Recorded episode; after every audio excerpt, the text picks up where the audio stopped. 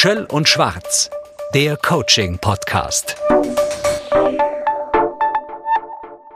Herzlich willkommen zu Schöll und Schwarz, der Coaching-Podcast, wie immer mit Raimund Schöll und Florian Schwarz. Raimund, du beschäftigst dich eine ganze Zeit schon mit dem Thema Selbstcoaching. Gibt es erstmal da noch andere Begriffe dafür? Wie fassen wir das als Überschrift für die Folge jetzt, die wir heute aufnehmen, zusammen? Ja, ich würde erstmal bei dem Thema Selbstcoaching bleiben. Die Frage, die ja da drin steckt, kann sich ein Mensch überhaupt selbst coachen? Mhm. Und da stecken ja zwei Dinge drin. Einmal diese Idee, dass man sich selbst coacht. Ja. Oder dass man sein Selbst coacht. Das sind ja nochmal zwei Unterschiede. Ja. Ah, also ja. Das kann man jetzt feinsinnig unterscheiden. Im Kern geht es aber immer um die Frage, ja, kann ich an mir selbst etwas verändern? Kann ich an mir selbst arbeiten, wie man so landläufig sagt? Mhm. Kann ich etwas dafür tun, bewusst dafür tun, dass ich mich weiterentwickle, dass ich die richtigen Entscheidungen treffe und so weiter. Also das gehört aus meiner Sicht alles zum Thema Selbstcoaching dazu. Ich finde es ein interessantes Thema, weil es ähm, nahe liegt, weil man denkt, das ist relativ wenig Aufwand. Ich beschäftige mich mal mit mir selber. Ich versuche mich selbst zu coachen. Das habe ich auch oft schon getan. Und dann mhm. habe ich mir gedacht, ach, jetzt wäre aber doch die Meinung von einem Experten toll, der mir einfach weiterhilft, ja. weil ich doch immer wieder auch in so einen gewissen Kreis Das ist natürlich interessant. Wie hast du dich denn selbst gecoacht? Na, ich habe versucht, warum reagiere ich so und so mhm. zum Beispiel auf bestimmte Themen, mit denen ich konfrontiert mhm. werde. Mhm. Kann ich da mal einen Schritt zurücktreten, aus mir raustreten, vielleicht dieses Wort innehalten, zu bremsen, aus sich raus, sich aus von sich außen anschauen. Gehen, warum außen, reagiere ich so? Warum reagiere ich so? Genau. Das ist ja schon ein wesentlicher Punkt beim Selbstcoaching. Also der Faktor Zeit spielt eine große Rolle, mhm. dass ich mir die Zeit nehme und dass ich die Zeit qualitativ bestimme. Also dass ich mir einen Ort suche, an dem dieses Maß an Selbstreflexion, von dem du gerade gesprochen hast, möglich ist. Also ganz wichtig, Zeit und natürlich eine entsprechende Örtlichkeit um das zu schaffen, was du gerade gesagt hast, nämlich mal aus mir herauszutreten und mich von oben oder von der Seite her anzugucken. Was wäre das denn zum Beispiel für ein Ort? Weil ich stelle mir eben jetzt mhm. den berühmten ruhigen Waldspaziergang um einen äh, See herum zum Beispiel vor, die berühmte Bergwanderung. Wäre das dein Ort? Der ganz große Jakobsweg. Das sind jetzt erstmal so, mhm. weil ich eben gerne gehe zum Beispiel und ja. dabei auf ja. Gedanken komme. Das ist so meine Geschwindigkeit. Ja, 5, 6 kmh. Wunderbar. Da habe ich einen schönen weiten Horizont. Mhm. Das hilft mir schon mal rein therapeutisch, ob ich da jetzt zu einer Erkenntnis komme oder nicht. Aber der Akt des Gehens ist, ist herrlich, würde ich sagen, selbst coachend. Ja, ist ein wesentlicher Bestandteil, das Gehen. Es gibt ja auch äh, die berühmte Gehmeditation, also mhm. beim Gehen zu sich kommen. Mhm. Im Übrigen die Jakobsgänger, die Pilger, tun das ja genau deswegen. Also die meisten, die pilgern, gehen, um zu sich selbst zu kommen und auch um zu sich selbst in einen Abstand zu gehen. Also beides ist ja kein Widerspruch, sondern beides bedingt sich. Indem ich mich etwas von außen betrachte, komme ich mir selbst näher. Und das kann ich wunderbar tun beim Se promener, sagen die Franzosen, mhm. beim Spazierengehen oder eben auch beim gezielten Pilgern. Das Pilgern, ich habe das mal eine Zeit lang gemacht. Fünf, sechs Tage war ich unterwegs und habe dann so am Schluss für mich die Konklusio gehabt, mhm. naja, die große Erkenntnis ist, dass es keine Erkenntnis gibt. Also, dass ich also am Ende in Santiago de Compostela dann in der Kirche fasziniert dieses Weihwasser-Gefäß ähm, okay. durch die Kirche sausen habe gesehen mhm. und gedacht, das ist doch ein komisches Bild. Jetzt sind wir aber gerade gegangen. Ich war ganz bei mir. Ich war aber nicht allein unterwegs, ja. sondern mit zwei Freunden. Es hat mir sehr gut getan. Ich hatte mhm. aber nicht eine ganz große Erkenntnis danach. Ja. Ist das überhaupt eine Aufgabenstellung beim Selbstcoaching? Du sprichst ja jetzt gerade von diesem Erleuchtungsphänomen. Ne? Das Möglich. Ist, äh, das ist jetzt nicht das Ziel eines Selbstcoaching, sondern ich würde sagen, Selbstcoaching ist einfach die Fähigkeit, sich selbst mal die Aufmerksamkeit zu schenken. Mhm. Und eine Möglichkeit haben wir jetzt gerade besprochen, nämlich die Meditation beim Gehen. Na, mhm. Menschen, die pilgern, meditieren ja währenddessen. Sie sind bei sich, sie überlegen sich, sie lassen die Gedanken kommen und gehen. Und was beim Gehen so exzeptionell anders ist als beim Sitzen, dass ich eben nebenbei noch meinen Körper in Form bringe. Ja, mhm. Also Körperlichkeit hat sehr viel auch mit Selbstcoaching zu tun. Die meisten Menschen, die sich selbst coachen, würden das vielleicht gar nicht so bezeichnen, verbinden das Nachdenken immer auch mit einer körperlichen Tätigkeit. Kann man durchaus machen. Wir könnten auch jetzt sagen, langsam Radl fahren oder es soll ja Leute geben, die selbst beim Schwimmen Mhm, ähm, Finde ich in, übrigens in auch. guten Abstand kommen zu sich selber. Also körperliche Bewegung, also Körperlichkeit und Gedankentätigkeit schließen einander nicht aus. Sie können einander sehr, sehr positiv bedingen. Dieses Äußere eben von der Geschwindigkeit bei mir absolut nicht das Sitzen, sondern das Gehen, aber eben mhm. auch nicht sehr viel schneller. Schwimmen ist auch was eher Langsames, ja. finde ich teilweise fast sogar stupide, mhm. aber eigentlich komme ich dann auch schon wieder gut in Gedanken, immer die gleiche Bewegung zu machen. Ja. Wenn ich dir jetzt so zuhöre, wenn wir uns da dem Thema Selbstcoaching ähm, uns ein bisschen nähern wollen, dann hat es auch irgendwie was zu tun mit einer Freundschaft zu mir selber, dass ich irgendwie sage, ich will mich mal mit mir auseinandersetzen und ja. aber im positiven Sinne. Also da bin ich ja gerade dabei, das noch ein bisschen zu konzeptionieren. Also Selbstcoaching. Es gibt Begriffe, die sich daran anschließen, beispielsweise dieser Begriff der Selbstfreundschaft, ja. den übrigens auch äh, Wilhelm Schmidt, ein bekannterer Philosoph, ins Feld gebracht hat.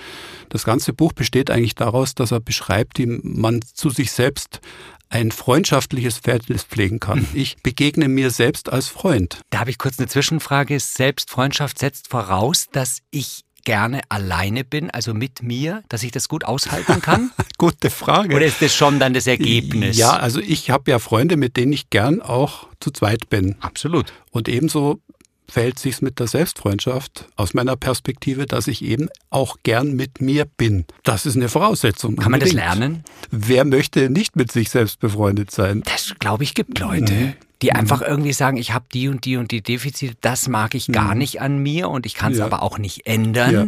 So ungefähr, also ich würde mhm. mit mir selber kein Bier trinken gehen. Wunderbar, dass du das sagst. Ich hatte nämlich neulich auch eine Begegnung mit einem alten Gastwirt.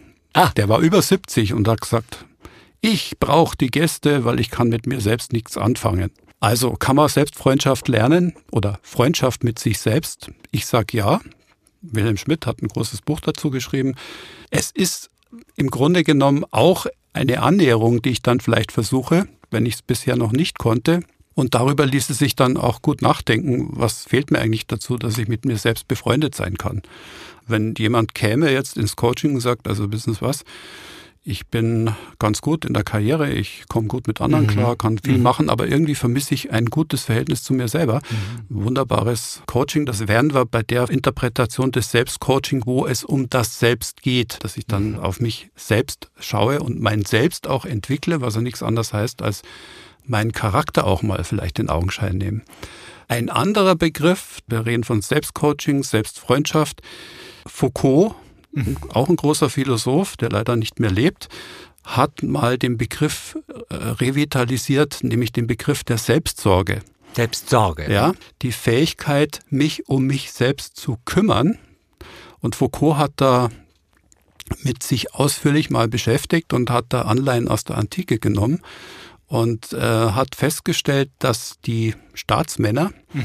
und Bürger einer Polis eben dann gute Staatsmänner und gute Bürger wären, äh, wenn sie sich regelmäßig einer Selbstüberprüfung unterziehen. Und das haben die scheinbar auch praktiziert. Also ein guter Politiker, um auf das Thema zu kommen, ist immer auch einer, der hin und wieder sich modern gesprochen Auszeiten nimmt und überlegt, was tue ich da eigentlich. Und sich auch, also ich komme doch drauf, coachen lässt. Ja. Oder supervisieren lässt. ja, richtig. Die Übergänge sind ja fließend. Coaching, mhm. also ich coache mich selbst oder ich habe jemand anderen, der mich coacht.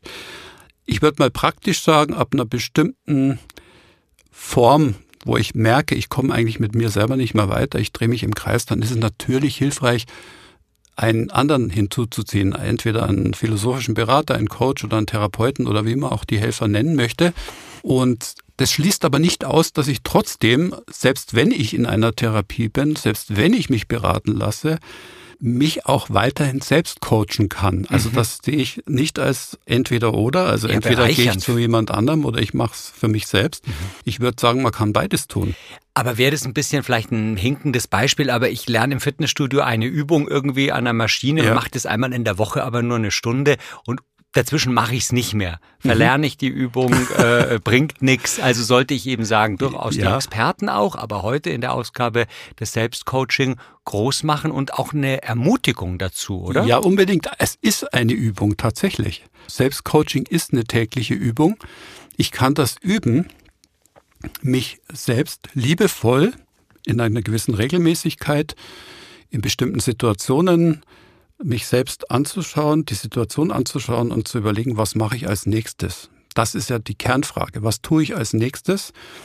Und jeder, der jetzt zuhört, wird mir recht geben. Dazu brauche ich ja nicht immer jemanden, der mir das sagt. Jeder ist im Grunde ein Coach seiner selbst manchmal vielleicht sehr unbewusst. Wofür ich plädiere, ist, dass man es sehr bewusst tut und auch durchaus ein Stück kultiviert. Also die Selbstsorge kann man kultivieren. Äh, Selbstsorge äh, beziehungsweise Selbstcoaching ist eine Kulturtechnik. Mhm. Das ist nichts Modernes in dem Sinne, dass wir da jetzt was hm, völlig Neues über uns selbst erfahren, dass sowas ginge. Nein, wir haben die Fähigkeit dazu und das tun Menschen schon seit äh, Jahrtausenden.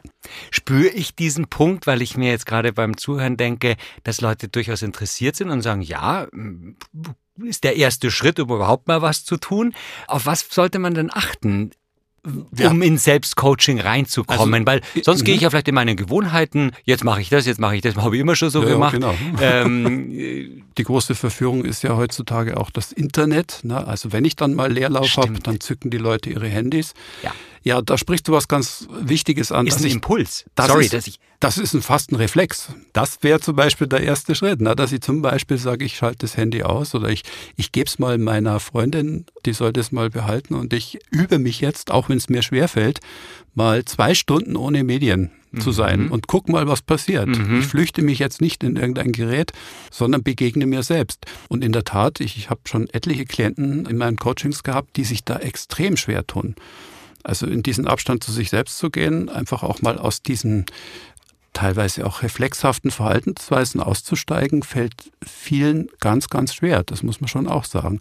Also Selbstcoaching ist für manche auch die berühmte Selbstsorge, von der ich vorher sprach, Selbstfreundschaft, eine riesen Herausforderung. Der Coaching-Podcast heute über das Thema Selbstcoaching, Selbstfreundschaft, Selbstsorge und ich habe mir gerade den Begriff Urlaub notiert, weil ich das auch aus eigener Erfahrung und eben auch aus Leuten, mit denen ich Urlaube verbringe, immer wieder höre.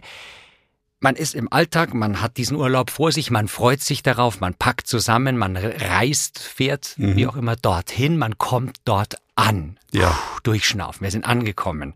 Die Reise ist geschafft. Jetzt geht es darum, den Urlaub zu genießen. Dann geht der Urlaub in den zehnten, elften Tag, bei so einem klassischen, mhm. eigentlich großer Luxus, zwei Wochen Urlaub, 13. Tag, übermorgen ist Abreise. Jetzt beginnt es langsam, dass ich ankomme. Ja. Jetzt bräuchte ich noch mal zwei Wochen. Ist das äh, typisch Mensch? Das ist typisch. Ja, das, deswegen sind diese 14 Tage Urlaube im Grunde genommen nicht menschengerecht. Eigentlich sagt man, oder könnte man jetzt im Anschluss an dem, was du sagst, tatsächlich behaupten, äh, ein Mensch muss mindestens der so im operativen Geschäft jeden Tag ist, muss mindestens drei Wochen Urlaub am Stück haben, damit hm. er überhaupt mal zu sich kommt. Es gibt übrigens auch das Phänomen, weil du das gerade ansprichst, dass Menschen im Urlaub krank werden erstmal. Mhm. Ja, weil das ganze biophysische System erstmal runterfährt und dann eben die Immunabwehr nachlässt und dann wird man erstmal krank. Bei welchen Gelegenheiten kann ich denn sowas wie Selbstcoaching betreiben. Jetzt sind wir beim Urlaub, vorher waren wir bei bestimmten Orten, die man sich aussuchen kann. Man nimmt sich eine bestimmte Zeit um die Stunde gehen am Tag? Wir gehen, ja, das ist auch eine Möglichkeit äh, des Selbstcoachings. Es gibt ja verschiedene Möglichkeiten, übrigens auch das Lesen von mhm. Literatur ist eine hervorragende äh, Möglichkeit. In der Logotherapie spricht man von der Bibliotherapie. Aha. Das ist eine wunderschöne Möglichkeit. Menschen, die äh, was mit Texten anfangen können, können sich tatsächlich auch über Texte, die sie lesen, lernen, selbst zu coachen. Mir fällt jetzt gerade noch ein anderer ein, Joachim Bauer, der ein Buch geschrieben hat über Selbststeuerung. Auch das ist ein schöner Begriff. Jetzt haben wir Selbstfreundschaft, Selbstsorge, Selbststeuerung mhm. und alles in Verbindung mit Selbstcoaching. Joachim Bauer, geboren 1951, ist ein deutscher Arzt mit Ausbildung als Internist, Psychiater und psychosomatischer Mediziner. Ich habe verschiedene Möglichkeiten eben auch auf verschiedenen Ebenen mich selbst zu coachen. Was vielleicht auch noch dazu gehört, ist zum Beispiel die Gewissensprüfung. Ja, da sind wir jetzt schon auf einer, auf einer anderen das? Ebene. Naja, Gewissensprüfung heißt, dass ich mich mit bestimmten Fragen beschäftige und versuche herauszufinden, verhalte ich mich jetzt in dieser Situation auch entsprechend richtig, für mich richtig. Ist mir noch nicht ganz klar, wo diese Fragen herkommen. Also welche Fragen zum Beispiel? Nehmen wir meine Familie, einen Familienvater, da gibt's Trouble, weil die Kinder gerade in der Pubertät sind und es explodiert halt manchmal in der Familie. Das passiert ja, dass die äh, Konflikte dann laut werden.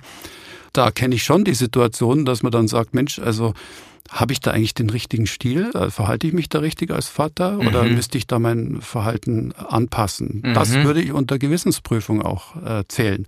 Solche Fragen. Ne?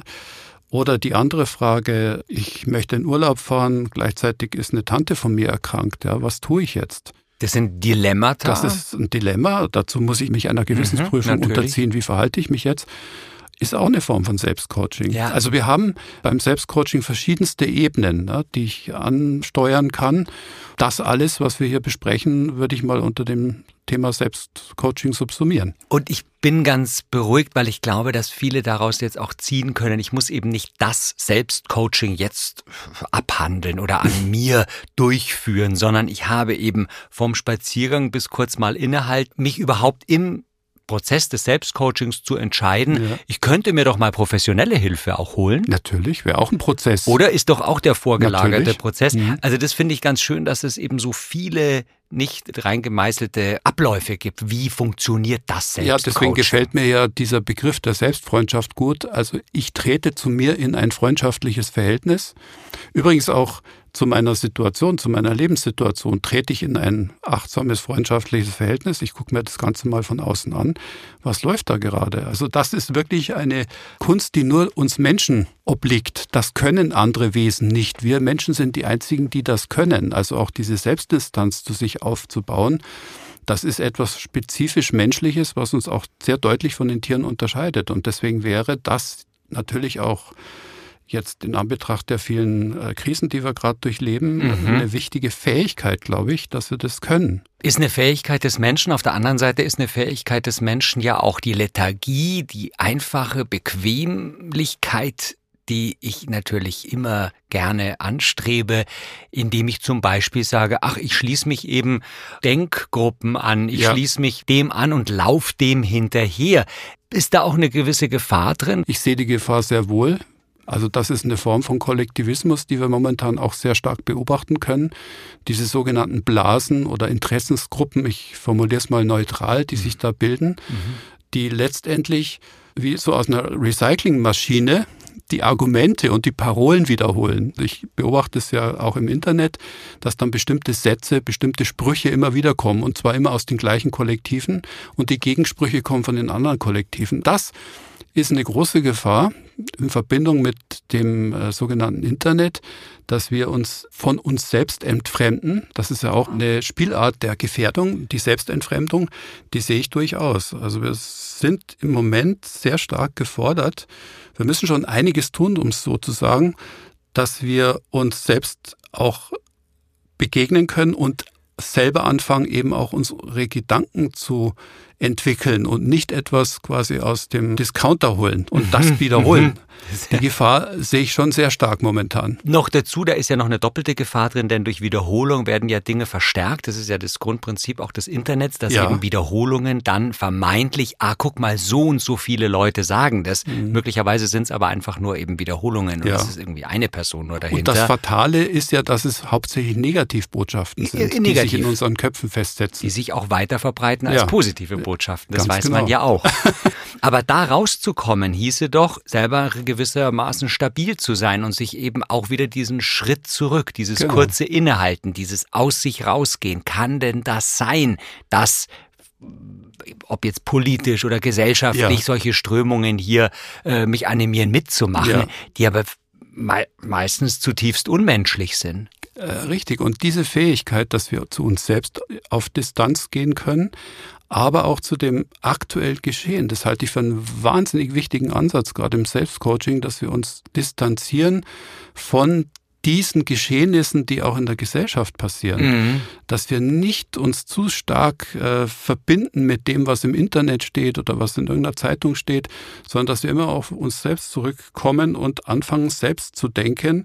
Und wir brauchen auch die Distanz zu den Geschehnissen. Das macht auf Dauer krank, wenn wir uns permanent in irgendwelchen negativen Gruppen aufhalten, Parolen nachsagen und letztendlich reflexhaft auf die Dinge reagieren. Das kann für eine demokratische Gesellschaft wirklich nicht gut sein. Richtig, Reflexe sind ab und zu lebensnotwendig, aber in gerade diesen Prozessen eben ja. nicht. Ähm, mir ist gerade noch ein anderes Bild eingefallen, nämlich so eine Art innerer Dialog, weil du gesagt hast, wir reflektieren, mhm. ja, wir denken das durch, aber wir haben ja auch parallel dieses berühmte Bauchgefühl, das mhm. ja auch ziemlich oft richtig liegt. Ja. Kann das auch so ein innerer Dialog sein, eben zwischen na, Kopf na, und Bauch? Was du jetzt nochmal aufs Tableau bringst. Da bin ich jetzt sehr dankbar darüber, weil zum Selbstcoaching gehört auch das berühmte Selbstgespräch. Hm. Und ein gutes Selbstgespräch ist eben eins, in dem ich mich nicht nur auf meinen Kopf verlasse, sondern in dem ich eben auch in Kontakt gehe mit meinen inneren Prozessen. Mhm. Das Bauchgefühl, das berühmte, heißt da übersetzt, ich gehe auch in Kontakt mit meinen körperlichen Reaktionen, mit meinen inneren Gefühlen, mit meinen Emotionen. Ganz, ganz wichtig. Wenn ich hier von Selbstreflexion spreche, rede ich nicht von einem Descarteschen Durchdenken der Dinge, sondern auch ein Durchfühlen der momentanen Lebenssituation, der momentanen Frage, die das Leben an mich stellt. Also das Durchfühlen ist ein ganz wichtiger Punkt. Und so verstehe ich dann auch ein Selbstgespräch, in dem ich das eben mit einschließe und mhm. nicht mich verhirne. Ich kann mich ja auch auf Abwege bringen, wenn ich zu viel nachdenke. Und das Selbstgespräch darf tatsächlich auch, auch wenn es vielleicht für das Umfeld oder für die Umwelt etwas seltsam anmuten mag, aber ja sogar auch hörbar sein. Also es ist ja nicht nur, dass man auf der Straße mhm. Leute sieht, die ein Selbstgespräch führen. Gut, heutzutage haben mhm. die Stöpsel im Ohr, die man nicht sieht und mhm. telefonieren tatsächlich. Aber ähm, also auch das darf man durchaus. Man darf in diesem Bereich ja alles. Wenn ja. man für sich weiterkommt, erkennt, ich brauche mehr Hilfe oder mir reicht es. Das ist also so eine, würdest du sagen, auch ein Prozess, der nicht begrenzt ist, äh, ich mache das einmal in der Woche, mache ich ein bisschen Selbstcoaching. Ideal wäre natürlich, äh, das wie ein Ritual zu verstehen. Ja? Dass ich sage, also das tue ich und das brauche ich. Und weil du gerade das Thema Selbstgespräch nochmal aufs Tableau brachtest, Beispiel jetzt an die Zuhörer und Zuhörerinnen. Ich kann meine Gedanken aufschreiben. Also wer eine mhm. Affinität zum, mhm. zum Stift hat, der schreibt halt mal seine Gedanken aus. Das ist übrigens auch eine ganz bekannte Technik, dass ich jeden Abend, um auf Beispiele zu kommen, jeden Abend die Gedanken aufschreibe, die mich beschäftigen. Oder aufschreibst, um dich selbst auch in einen guten Zustand zu bringen, was waren denn die schönen Geschehnisse des mhm. Tages heute? Also mhm. ich schreibe am Abend nur noch das auf, was mich gefreut hat, was mich mhm. erfreut hat, mhm. was mir Spaß gemacht hat, und nicht die negativen. Begegnung hat und nichts Negatives. Ja, auch eine ja. Form von Selbstcoaching, eine Technik. Sehr schön. Macht man, finde ich, zum Beispiel ähm, eher im Urlaub als im Alltag. Das heißt also da irgendwie das und das angeschaut, da und dort gewesen.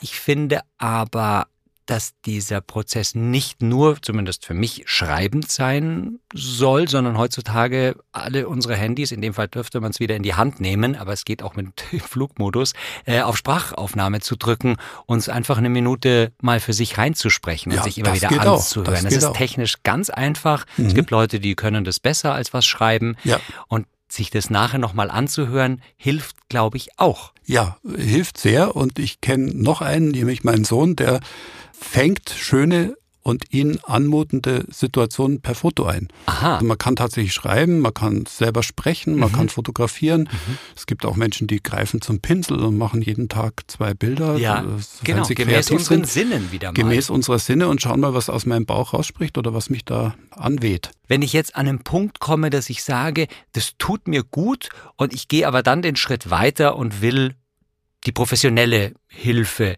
Bringe ich das alles dann schon dorthin mit? Also gehe ich zu einem Coach oder zu einem Psychologen mhm. oder und sag schon mal, ich habe jetzt schon eineinhalb Jahre Selbstcoaching gemacht oder kann man das nicht so trennen? Sind ja, ich, also meine Klienten, die halte ich dazu an, beides zu tun.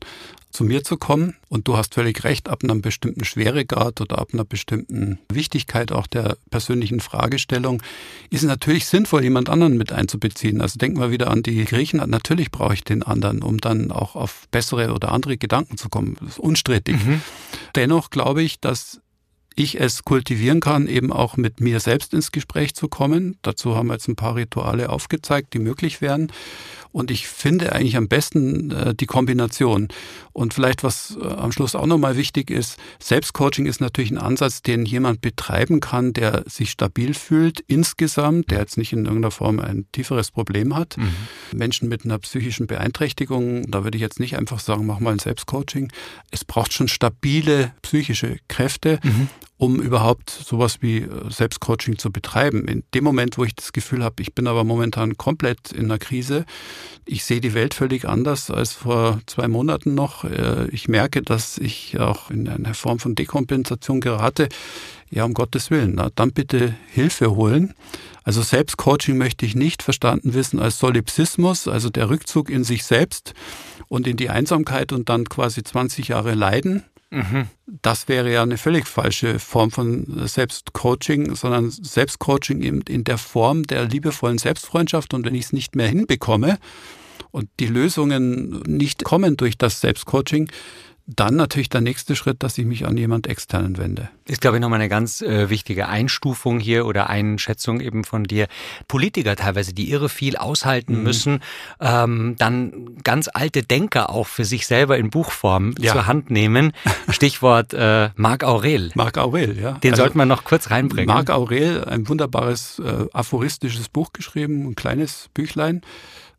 Selbstbetrachtungen. Also Marc Aurel hat das kultiviert, wovon wir jetzt gerade sprechen. Er hat sich regelmäßig einer Selbstbetrachtung unterzogen, hat sein Gewissen geprüft und hat Beobachtungen auch in seinen Kladde geschrieben, bis hin, dass er auch Lebensweisheiten, die er für sich herausfand, äh, aufschrieb. Und äh, das ist ja kein Geheimnis, dass etwa Helmut Schmidt, unser ehemaliger Bundeskanzler, mhm. ein großer Fan von Marc Aurel war. Und Helmut Schmidt hat sich in dem Sinne auch selbst gecoacht. Er hatte nämlich den Marc Aurel immer unterm Kopfkissen. Ah ja. So hat er es mal erzählt. Ja. Und nahm immer wieder Anleihen. Also sein Coaching bestand darin, dass er eben diesen Marc Aurel immer wieder zu Hilfe nahm mhm. und als Coach ja genutzt hat, um dann auch die richtigen Entscheidungen zu treffen. Marc Aurel 121 bis 180 nach Christus, auch Marc Aurel oder Marcus Aurelius genannt, war römischer Kaiser und Philosoph und der letzte bedeutende Vertreter der jüngeren Stoa. Das ist eben da alles erlaubt. Lesen, schreiben, malen, laufen, gehen, meditieren und das Ganze eben für ein, ein besseres mit sich selbst. Könnte genau. man das als Konklusion, sollte das Ergebnis mit sein? Sich selbst sein, ja. Mir fällt jetzt zum Schluss noch ein Zitat ein, wenn ich das bringen darf, Gerne. von dem äh, hochgeschätzten Viktor Frankl. Der hat mal an einer Stelle gesagt, der Mensch gleicht einem Bildhauer, der den ungeformten Stein mit Meißel und Hammer so bearbeitet, dass das Material immer mehr an Form gewinnt. Also Stichwort, sagen wir wieder ein neues Stichwort, was sich um das Thema der, des Selbstcoaching rankt, nämlich das Leben als Kunstwerk. Ja, also wenn ich das Leben auch als Kunstwerk verstehe, dass ich das tue, was mir entspricht und was der Welt auch nützlich ist, ähm, kann ich gar nicht ohne Selbstcoaching auskommen. Ich muss zu mir in Selbstdistanz gehen, um auch hin und wieder mich zu überprüfen. Und in dem Sinne denke ich, wäre Selbstcoaching ein guter, moderner Begriff, um die Menschen dazu zu animieren, es auszuprobieren. Dem ist nichts hinzuzufügen. Raimund Schöll, herzlichen Dank für diesen Ausflug ins Selbstcoaching. Ich danke dir. Schöll und Schwarz, der Coaching-Podcast.